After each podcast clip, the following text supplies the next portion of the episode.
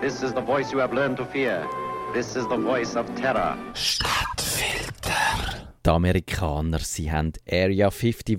Das ist ein militärisches Sperrgebiet im Süden von Nevada. Dort wird an neuen Flugzeugtypen umgetüftelt. Und wenn man den Verschwörungstheoretiker darf glauben, finden dort auch Autopsien von außerirdischen Raumfahrern statt. Die Amerikaner haben auch den Denver Airport, den Flughafen beheimatet unterirdisch und unentdeckt, der Sitz von der geheimen Weltregierung. Die Russen ihrerseits, die haben Yamantau. So heißt der höchste Berg im südlichen Ural. Es gibt zwei abgeriegelte Städte in der Nähe von dem Berg und das allein wäre nicht so interessant, weil übersetzt heißt Yamantau auch der überflüssige Berg. Interessant ist, was in dem Berg innen ist. Es gibt in dem Berg innen einen gigantischen Bunkerkomplex, der ist, so wird gesagt, mehr als 1000 Quadratkilometer groß, ungefähr so groß wie der Großraum Washington mit der Regierungsviertel und allem, was dazugehört.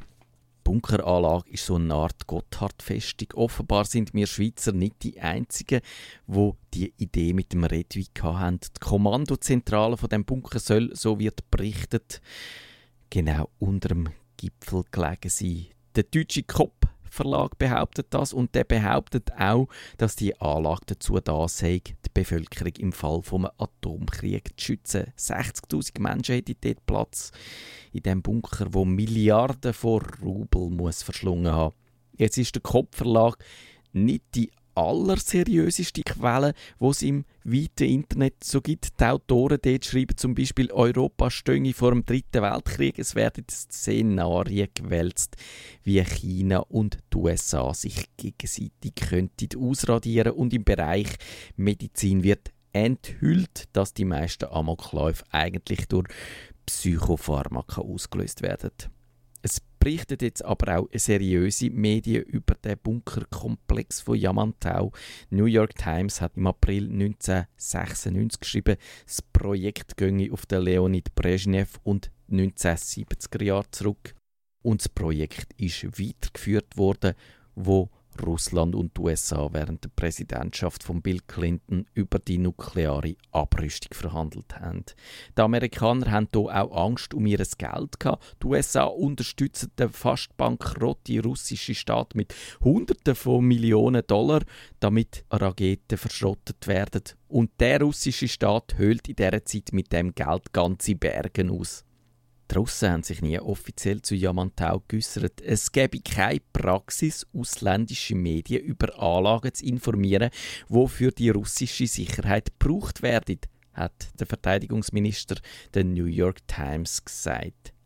Die ukrainische Tageszeitung Segod Naya, die hat allerdings 1996 geschrieben, es handle sich um eine gewaltige Weltvernichtungsmaschine so wie Tragete im Stanley Kubricks im Film Dr. Seltsam oder wie ich lernte, die Bombe zu lieben. Yamantau wird auch im Zusammenhang mit der sowjetischen Strategie von der toten Hand genannt. Die ist im Buch Dead Hand vom amerikanischen Autor Harold Coyle beschrieben.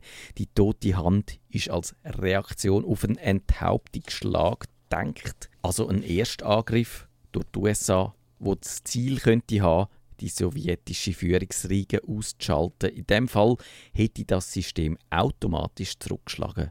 Atomar versteht sich. Die große Frage, wo an dieser Stelle in der Luft hängt, ist natürlich die Frage, wie steht es heute um das System? Das Wired Magazine hat im September 2009 mit dem Valery Jarinich geredet. Das ist ein ehemaliger Offizier von der Sowjetarmee und der hat gesagt, das System von der toten Hand sei heute noch in Betrieb, es werde fortlaufend verbessert.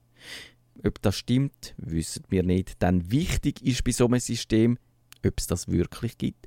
Für die Abschreckung ist es wichtig, dass alle glauben, dass es existiert und jederzeit könnte zum Einsatz gebracht werden.